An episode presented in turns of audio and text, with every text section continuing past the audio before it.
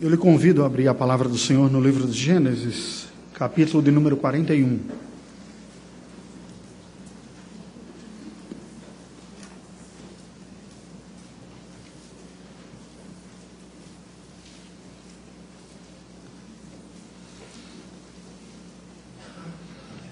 Peço que você acompanhe a leitura que passaria a fazer a partir do versículo de número 37 até o final.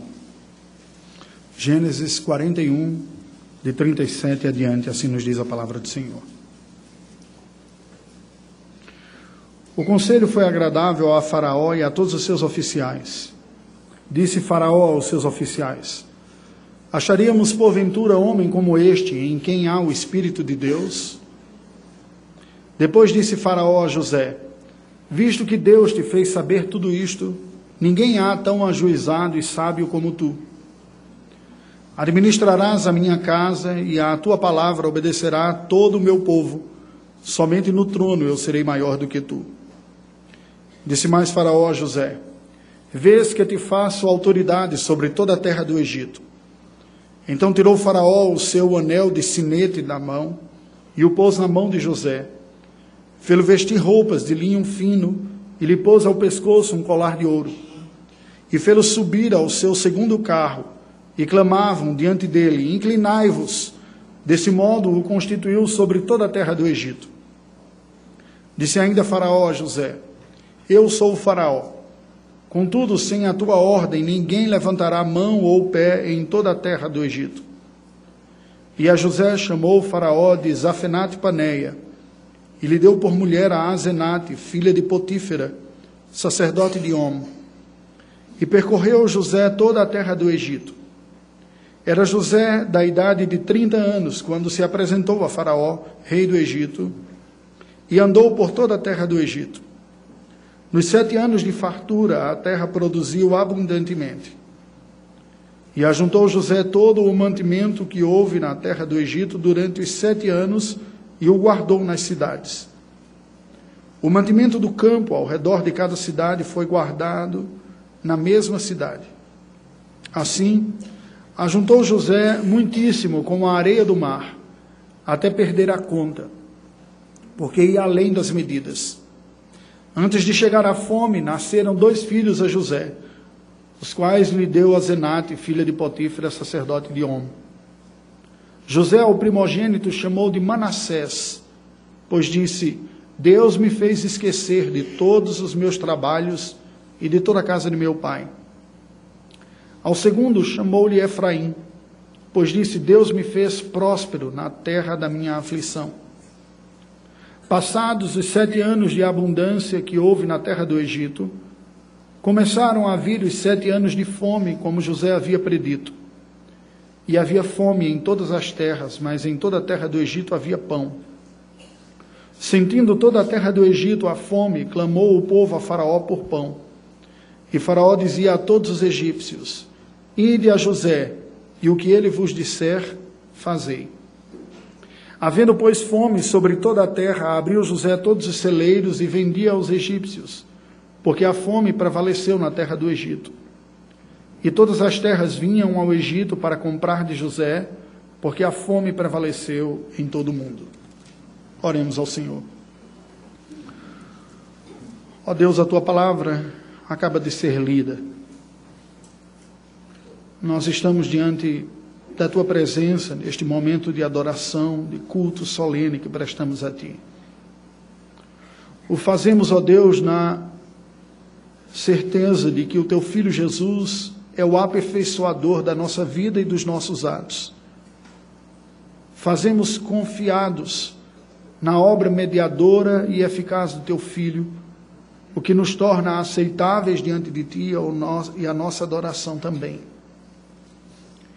Entretanto, Senhor Deus, o fazemos também e oramos a Ti na profunda consciência de que em tudo nós somos necessitados de Tua graça este momento de leitura e exposição da tua palavra não produzirá em nós transformações espirituais se não for acompanhada pela ministração do teu espírito. Portanto, nós invocamos a ação graciosa e iluminadora do teu espírito sobre nós nesta manhã, nesse instante. Em nome de Jesus. Amém.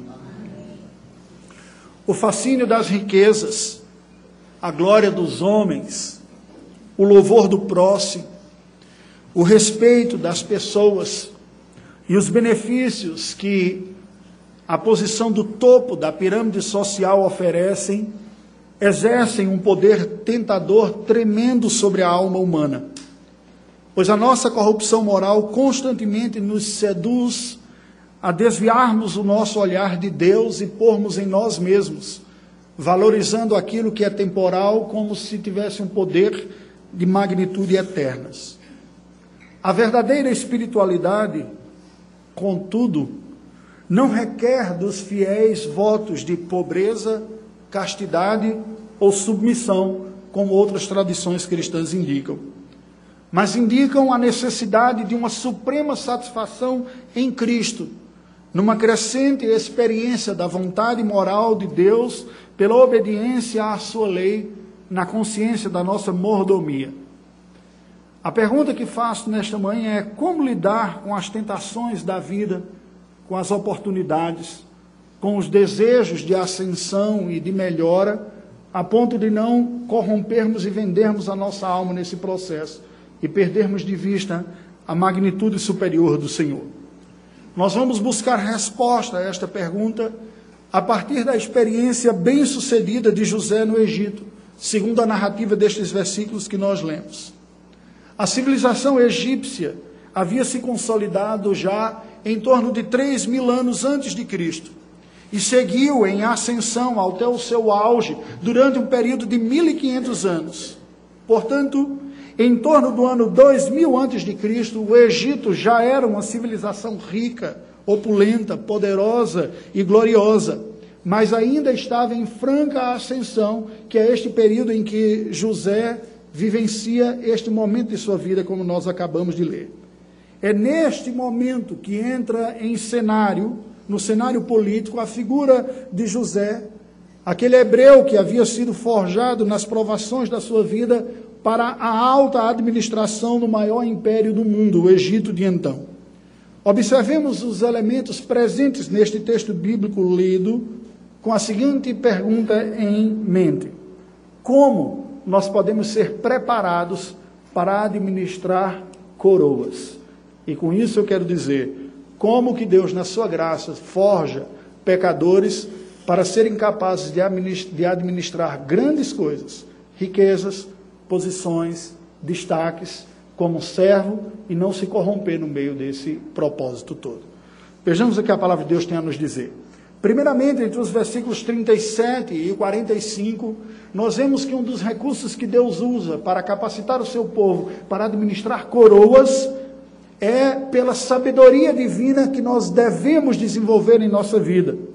José evidenciou isso. Entre os versículos 37 e 40, nós vemos que os conselhos que José havia dado a Faraó e aos oficiais lhes agradaram. Quando o faraó ouve a interpretação que José faz dos sonhos, e não apenas a interpretação, mas as orientações do que ele deveria fazer nos próximos anos de fartura e nos anos de seca, ele percebe uma sabedoria, uma capacidade de visualizar a situação e encontrar soluções e reconhece esta competência e esta qualificação em José. Nos versículos 41 a 45, nós vemos então Faraó elevando José e o instituindo como sendo a segunda pessoa em todo o Egito.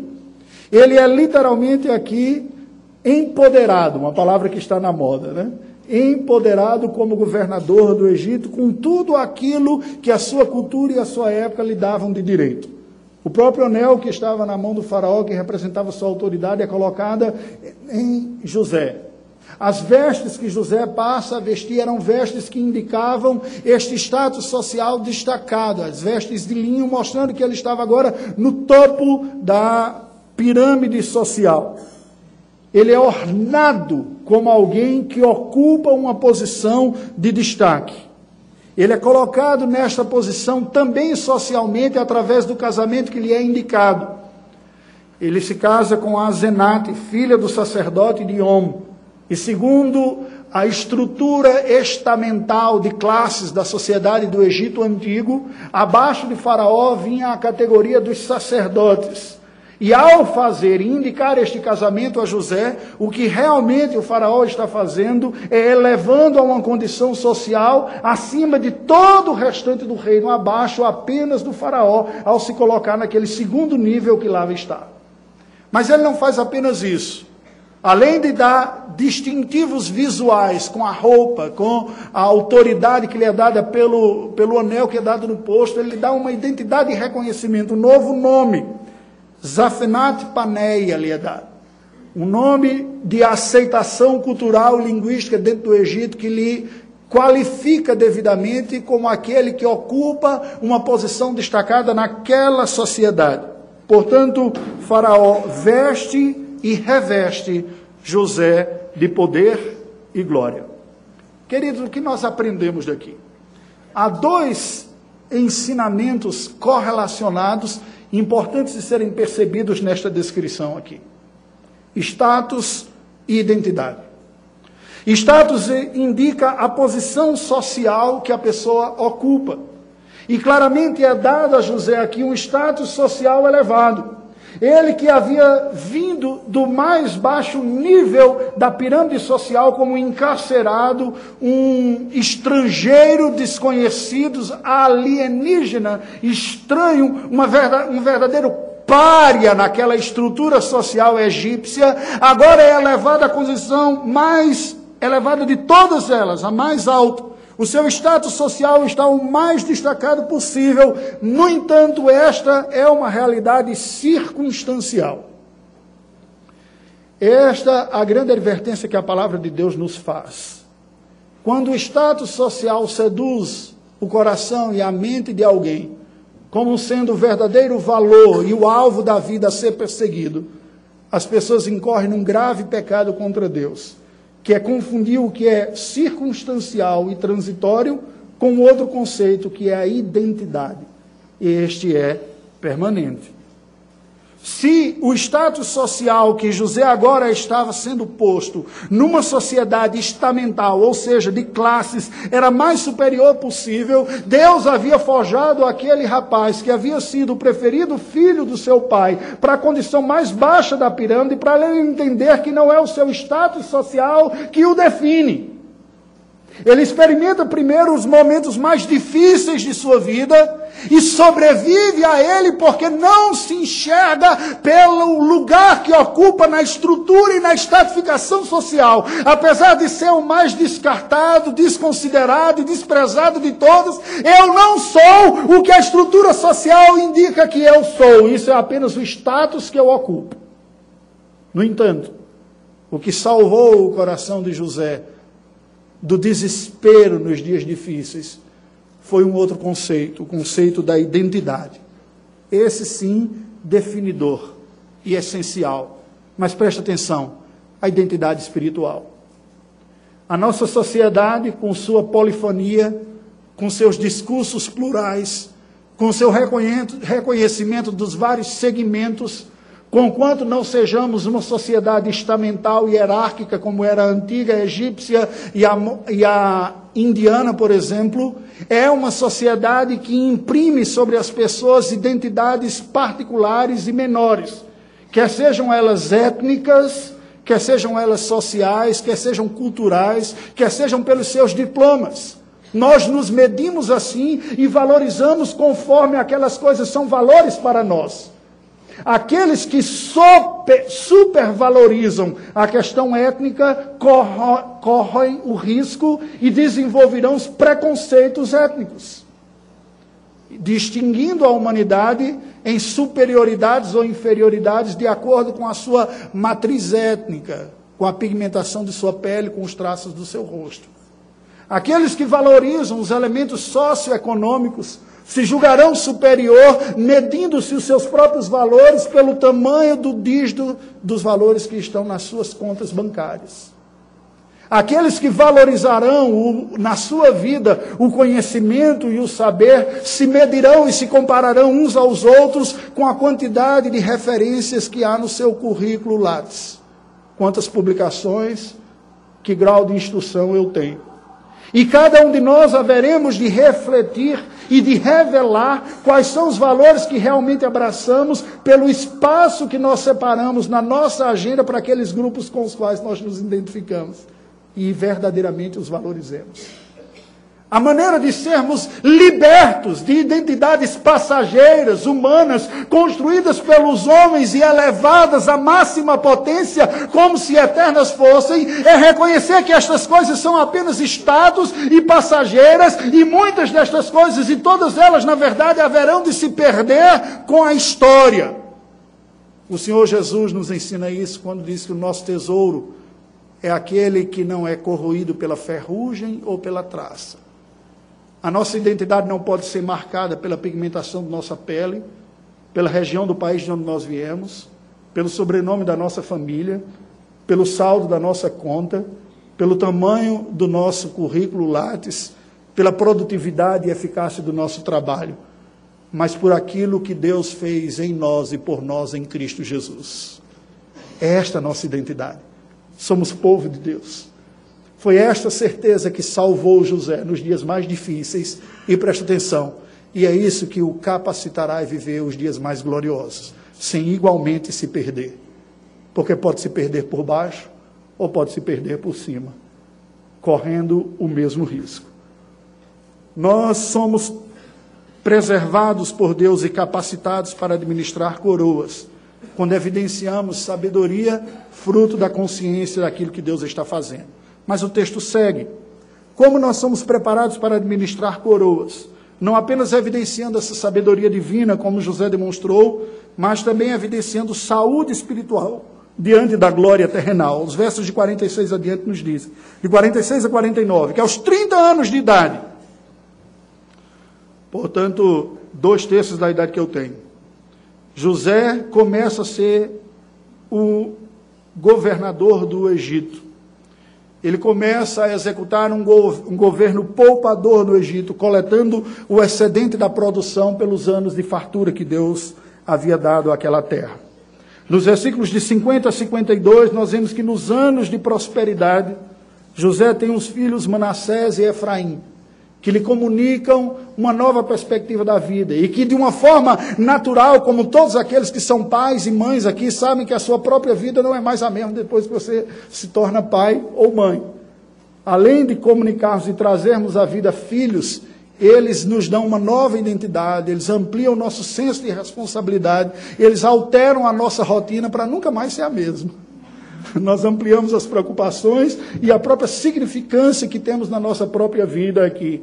E José, agora que antes se via como alguém que estava abandonado por todos, encontra consolo e encontra força nos seus filhos, dizendo: Deus me fez esquecer de tudo aquilo que no passado ficou, Ele me dá uma nova realidade. Nos versículos 16 a 19, nós vemos que após a perdão, de 50 a 52 ele tem os filhos Manassés e Efraim. O que é que nós aprendemos aqui? Aprendemos uma das lições extremamente importantes para a nossa vida, da vida de José, que é a mordomia como vocação. Preste atenção, meus queridos, porque é isto que nos capacitará a enfrentar os grandes desafios e oportunidades que a vida nos apresentar. A mordomia é o conceito de que tudo o que existe é de Deus. Não há nada sobre a face da terra e do universo que não tenha como proprietário o Senhor. Quer sejam bens, quer sejam qualidades, quer sejam virtudes, filhos, seja o que for. Tudo é de Deus. E tudo ele nos legou a responsabilidade administrativa. Isto José havia aprendido com seu pai, como filho da aliança que era. Esse conceito espiritual aprendido na educação aliancista. Nós somos povo de Deus, o Senhor é dono de todas as coisas e Ele nos chama para sermos executores do seu pacto, administradores neste mundo aqui. E foi isso que José fez ao longo de sua vida. Mesmo como escravo, mesmo nada possuindo, isso não muda e não lhe rouba vigor, e não lhe, lhe rouba ímpeto e, e, capacidade de servir e administrar, porque se sou escravo ou se sou proprietário, não muda nada na minha vida, em meu coração, se sei que em última instância Deus é que é o dono de todas as coisas. Irmãos, eu não sei para vocês, mas isso para mim é como uma tapa com luva de peluca, pelica na minha cara. tudo é de Deus. Esta é a única forma de eu conseguir servir como escravo ou como patrão superdotado. Sem que a escravidão me abata e sem que a grande potência me eleve acima da medida. É saber que todas as coisas pertencem ao Senhor e nós somos administradores destas coisas. A identidade de José nesta certeza leva a ter uma conclusão pessoal e uma autoimagem resultante do princípio eterno da conjuntura momentânea. O Senhor que me colocou um tempo na escravidão, agora me coloca na condição de governança. E tanto faz lá quanto aqui, eu estou para servir o que Deus coloca nas minhas mãos para servir. Preste atenção aqui. John Stott, no livro A Missão da Igreja no Mundo Contemporâneo, faz uma afirmação bem curiosa. Ele diz: Nós, como igreja, deveríamos ter menos, menos conferências missionárias e mais conferências vocacionais. Porque muitas vezes, como religiosos, somos tentados a acreditar e a ouvir e proclamar discursos de que o que há de bom espiritual é você renegar uma carreira ou uma profissão potencial para abrir mão de tudo isso para se dedicar ao serviço religioso. Isso não é verdade. Deus é o Criador de todas as coisas, o mantenedor de todas as coisas e o restaurador de todas as coisas. O que todos nós precisamos, e presta atenção aqui, você, na sua área, na sua atuação, tanto quanto aqueles que têm uma carreira religiosa para fazer, somos igualmente chamados para servir a Deus em nossa geração, como mordomos das competências, dos dons e habilidades que Ele nos deu. Se nós compramos aquele discurso da atividade religiosa como superior, nós corremos o risco de passar a vida toda olhando para as outras atividades como sendo menores e, de fato, ao olhar assim, a desempenharemos com uma perspectiva mais carnal. Mas se entendemos que tudo é feito por Deus para a glória dele, para o bem do nosso próximo, até a menos religiosa das atividades será desempenhada com a vocação espiritual, porque em última instância eu estou servindo ao meu próximo e a Deus com as competências que ele me dotou. E aí eu não olharei a minha carreira profissional como sendo o meio para simplesmente prosperar e ascender na vida eu olharei para a minha carreira como um instrumento para abençoar, para servir ao próximo melhor e assim honrar o Senhor e ser um mordomo fiel daquilo que Ele me deu.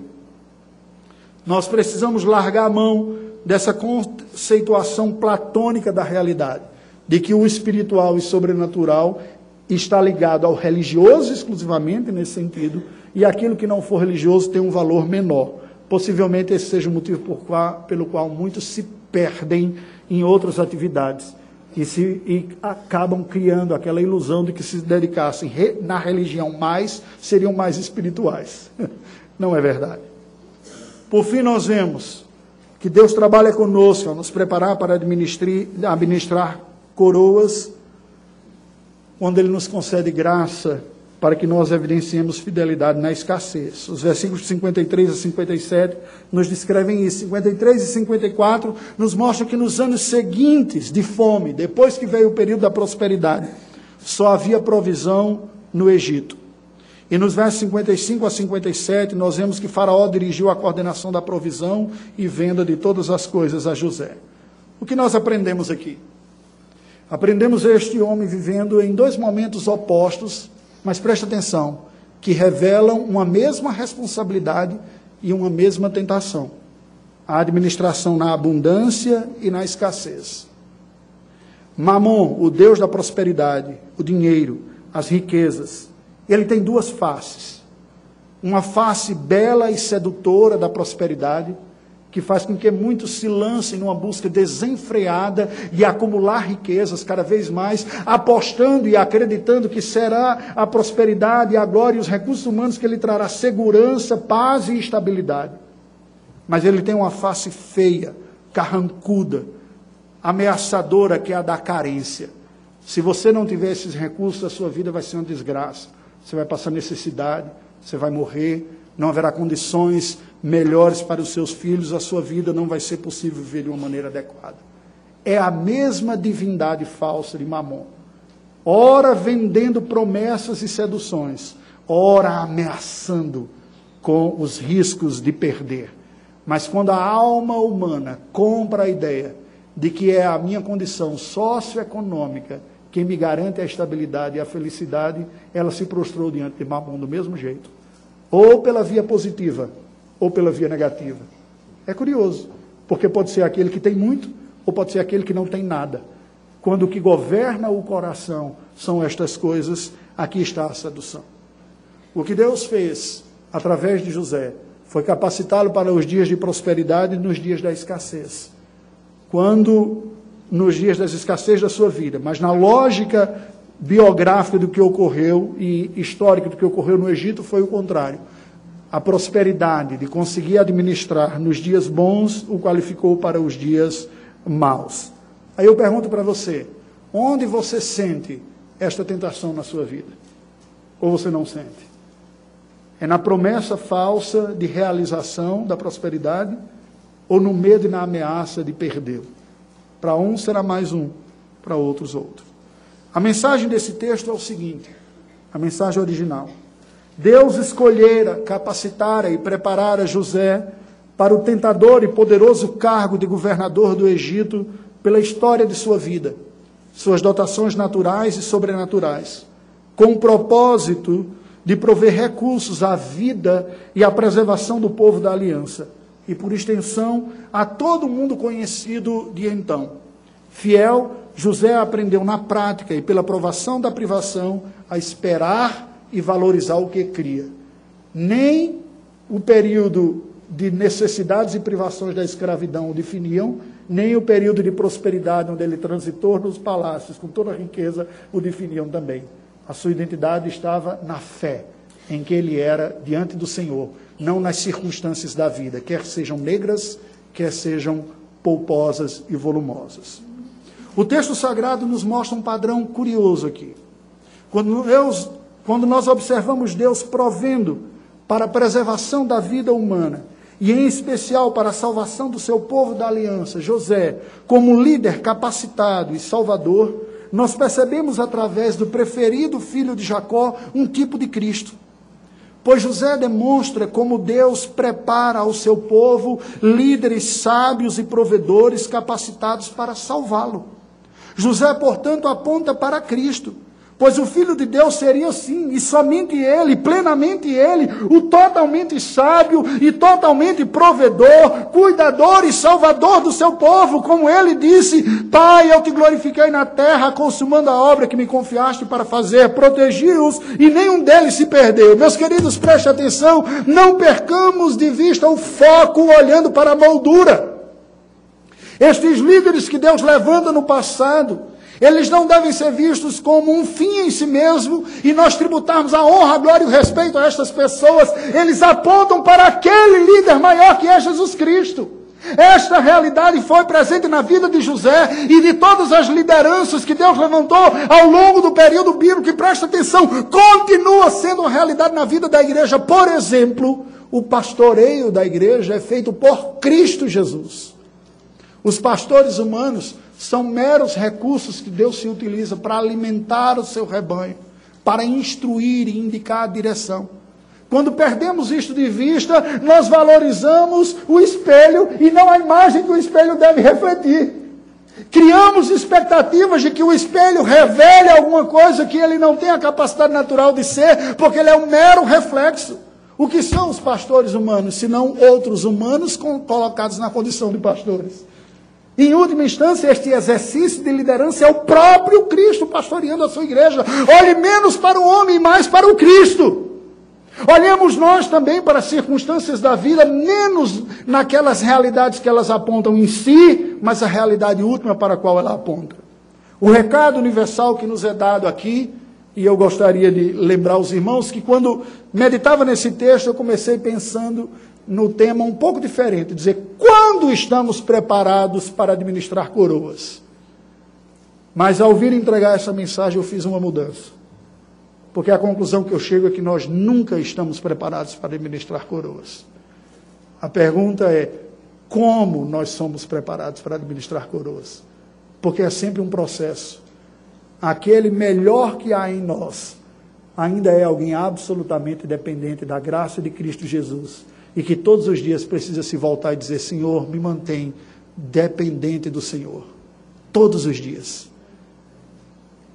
Não há um quando, o quando é apenas o final, mas há um como. Deus trabalhando em nós para que Cristo apareça e não nós.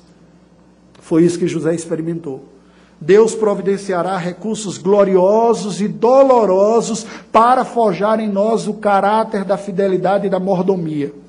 Pois somente através da profunda consciência servil de sermos mordomos dos bens e do reino de Deus neste mundo, é que nós poderemos ser úteis graciosamente, sem perder a alma neste processo. Com os nossos olhos postos em Cristo, na Sua glória e no seu reinado, na certeza de que somos somente instrumentos. Na Sua profissão, na Sua competência, nos seus recursos, na Sua beleza, na Sua inteligência, seja lá o que for. Esta consciência de que somos instrumentos e que Cristo é o cuidador, a beleza é dele, a virtude é dele, é aquilo que nos capacitará a, tri a trilharmos desde o caminho das favelas até os palácios, sem sermos destruídos por nenhum desses dois ambientes, porque não são eles que nos definem, é Cristo Jesus que nos define. Concluindo, confiantes no governo providente de Deus, Sejamos fiéis ao Senhor na administração do que Ele nos confia na vida, quer seja pouco, quer seja muito.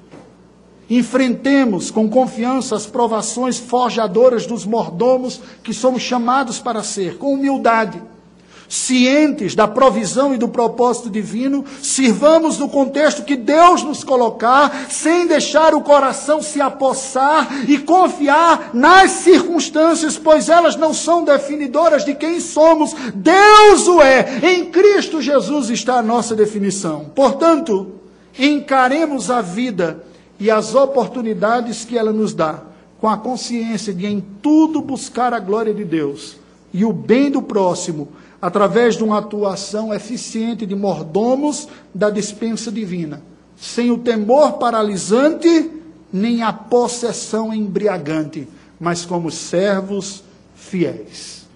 Curve a sua cabeça. Vamos orar ao Senhor. Deus bendito, nesta manhã nós te rendemos graças pelo teu filho Jesus, o supremo pastor, o redentor da igreja, o salvador de pecadores, o cuidador do rebanho aquele que tem tudo e governa sobre todos, que tem toda a autoridade sobre o céu e sobre a terra, a quem tudo pertence, nada temos nesta vida de fato. Tudo o que temos são recursos que a tua providência nos dá a administrar. Ajuda-nos a perceber a vida desta maneira, para assim sermos livres da covardia diante de grandes oportunidades Há muitos em nossos meio, nosso meio, despertados pelo teu espírito, convertidos pela tua graça, que sentem o peso das tentações da vida e têm medo de se perder. Preserve os dependentes de ti, confiando de que estas coisas não são mais fortes do que o Senhor fazendo com que estas pessoas entendam e encontrem em ti o maior prazer e satisfação de sua vida e a identidade de seu coração, para que assim cresçam o máximo que puderem dentro do teu plano, sem se corromperem neste processo. Livra-os da ambição possessiva das tentações da vida, de que o sentido, o prazer e a glória da vida está em possuir, experimentar, administrar, ter. Livra-os disso. Livra-nos disso. Antes, dá-nos uma consciência servil de que tudo que temos e somos é do Senhor. De que toda boa dádiva e todo dom perfeito vem do Pai das luzes, em que não há sombra de variação alguma. De que nós somos tão somente mordomos da tua dispensa. E a tua dispensa é enorme. O universo é a tua dispensa aquilo que temos, inteligência, competência, recursos financeiros, estéticos, sociais, relacionais, emocionais. Dá-nos a consciência de que são recursos da tua graça para a promoção da tua glória, do bem do próximo, do reinado de Cristo. Dá-nos, ó Deus, não nos embriagarmos com o torpor dos recursos que não são nossos, como se nossos fôssemos. Dá-nos percebermos-nos em Cristo Jesus como a única realidade que é eterna e graciosa, e assim sabermos administrar o que é passageiro, que é circunstancial. Dá, ó Deus, o fortalecimento e a graça para aquele que está abatido, que experimenta a parte mais difícil desta vida, estando na base da pirâmide, que se veja como teu filho e que se perceba amado e vivo para a tua glória nesta circunstância.